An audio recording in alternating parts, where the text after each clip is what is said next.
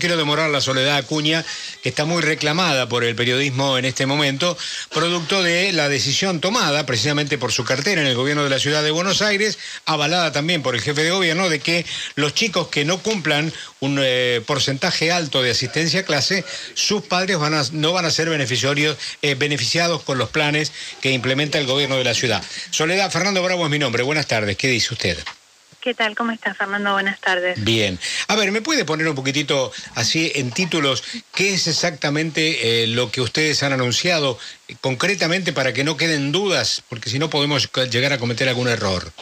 Sí, nosotros lo que veníamos observando es un fenómeno que creció después de la pandemia, que es algo que llamamos presentismo intermitente, que asisten a la escuela algunos días sí y otros días no, tres días sí, dos días no, cuatro días no, un día sí. No abandonan la escuela, pero no tienen la regularidad que garantice los aprendizajes necesarios.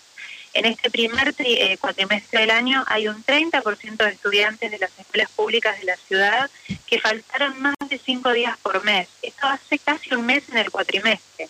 Y hay un 16% que faltó más de siete días. Eso significa solo tres días por semana asistiendo a la escuela. Ahora, una pregunta, ¿no? Una pregunta. ¿No hay un tope de faltas? Hay un tope de faltas anual, la consideración es anual y se supone que no podés faltar más de 25 días al año, pero esto eh, es de, de, causas injustificadas, pero nosotros lo que estamos planteando a partir de ahora es que el presentismo se va a controlar de forma bimensual, de la forma que nosotros hacemos las evaluaciones y todos los procesos educativos. En el bimestre todos los estudiantes van a tener que garantizar un 85% de asistencia a clases. Los estudiantes y sus familias, porque el derecho a la educación de los niños es una obligación de los adultos, que es lo que tenemos que volver a ordenar en términos de incentivos. Y por eso, cuando los chicos no asistan con esta regularidad, se van a disparar, por un lado, mecanismos educativos que buscan compensar los aprendizajes que no se adquirieron sabes, este, Fernando, que durante la pandemia eh, se generaron consecuencias muy serias para los niños en lo emocional, pero también en términos de aprendizaje. Hace poco hemos visto los resultados de las evaluaciones nacionales y las de la ciudad que muestran que hay miles y miles de chicos en la Argentina que no comprenden textos, que no pueden escribir textos simples, que no pueden leer con fluidez. Y esos aprendizajes se tienen que recuperar en la escuela. Pero no hay esfuerzo que pueda hacer la escuela que alcance si las familias no llevan a los chicos a, la presencia, ¿no? al aula. Y ese fenómeno del ausentismo es algo que se incrementó en la pandemia y que lo vemos en la región, porque lo hemos hablado con colegas de Chile, con colegas de Uruguay, que tomaron medidas similares a las nuestras, y donde es necesario de volver a recuperar la lógica de la responsabilidad, del cuidado, del esfuerzo, donde las familias tienen que hacerse cargo de la responsabilidad de la educación de sus hijos y llevar a los hijos a la escuela. Ahora, la oposición, eh, mejor dicho, el oficialismo ha salido a decir, Gabriel Cerruti, que esto es un, un castigo y una doble estigmatización. Zabaleta ha dicho que pensar en la dignidad de la gente y no en los títulos de los diarios. Menéndez ha dicho que esto ha sido maniobras de marketing eh, electoral. La pregunta que yo le formulo es, ¿qué porcentaje de chicos que tienen familias que eh, acceden a los planes están contemplados en la población escolar. ¿Se puede determinar eso con rapidez, Soledad o no? Sí, claro. En la ciudad hay cerca de 20, un poquito más de 20.000 niños y niñas que están cobrando ciudadanía porteña y hay más de 70.000 que están cobrando la asignación universal por hijo. En ambos beneficios sociales hay un componente que es de derecho, de garantías para garantizar la alimentación, por ejemplo, pero hay un porcentaje que tiene que ver con una corresponsabilidad de las familias. Y esto lo marcan todos los interlocutores que vos has mencionado recién. Los planes suponen una obligación de las familias de garantizar la educación y la salud de sus hijos. Esto es lo que nosotros queremos hacer cumplir. La pandemia desordenó también al Estado y eliminó algunos requisitos de exigencia, porque bueno, obviamente cuando el gobierno nacional cierra las escuelas, no se le puede pedir a las familias que presenten el certificado de alumno regular. Ahora, pasada la pandemia, tenemos que volver a la lógica de la responsabilidad, a lo que nos hizo eh, en su momento grandes como países, que tenía que ver con eh, el, esfuerzo, con el trabajo, con saber que tenemos la obligación como padres y madres de llevar a nuestros hijos a la escuela. Y esto es lo que estamos ordenando.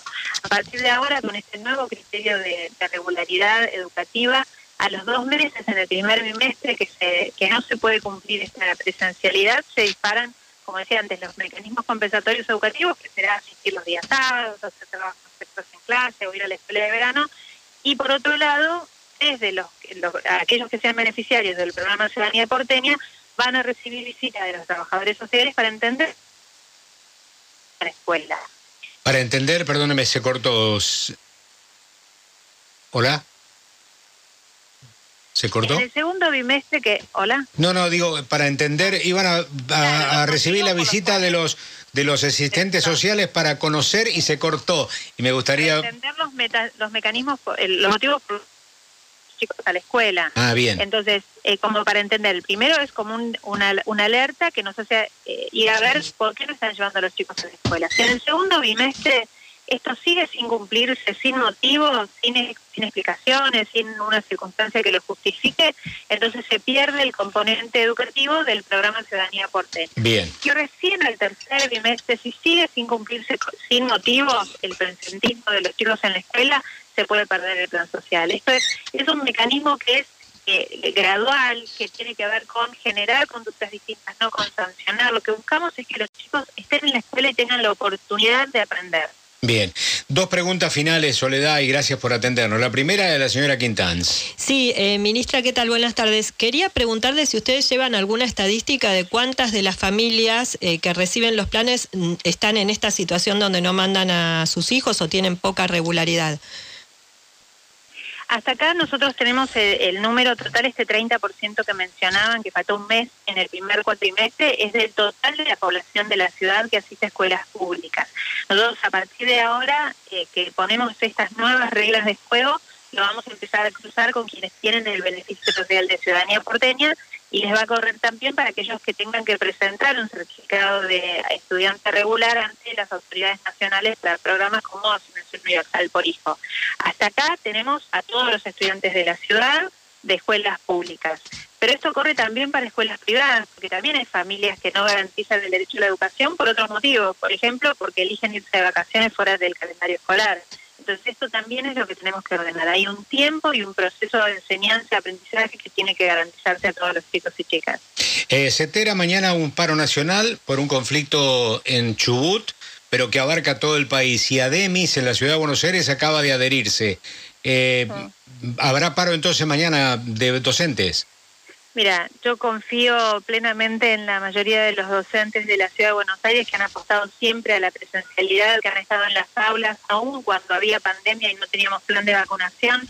Este paro insólito que están convocando para solidarizarse con un dirigente docente de Chubut que fue acusado de vandalismo solamente pone la boca, poca vocación que tienen algunos sindicalistas de educar a nuestros estudiantes.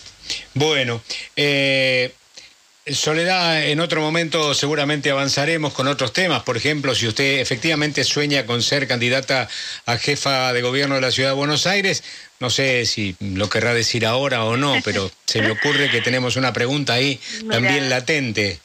Sí, la verdad es que eh, más allá de mis deseos personales, hoy es un momento de crisis profunda en nuestro país que nos obliga a los que somos servidores públicos a poner el foco en el día a día, en la resolución de los problemas actuales y ya vendrán tiempos de, definiciones de candidaturas o no. Así que te, dejo la respuesta para más adelante. Bueno, seguramente lo va a decidir en soledad. ¿De acuerdo? no, con el jefe de gobierno, con Rodríguez Larreta. con Rodríguez Larreta. en este caso con Larreta. Bueno, y también con la familia, porque también es una decisión, ¿no? es una apuesta familiar, por supuesto, y sobre todo en este momento que soy, estoy embarazada, así que también hay que paso a paso. Bueno, bueno, bueno.